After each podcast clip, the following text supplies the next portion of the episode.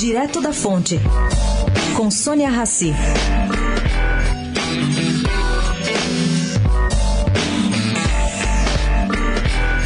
No último dia de seu mandato, Rodrigo Janot mandou a delação de oito executivos da OAS para o Supremo Tribunal Federal. Entre elas, não está a de Léo Pinheiro, ex-presidente da empreiteira, e tampouco, segundo consta, as de outros 22 delatores da OAS. Bom, fala-se em querer esperar Raquel Janot tomar pé para ela tocar a parte mais importante do processo. Vale registrar que a única foto sabidamente existente de Lula no Guarujá visitando o famigerado triplex foi clicada com Léo Pinheiro a seu lado.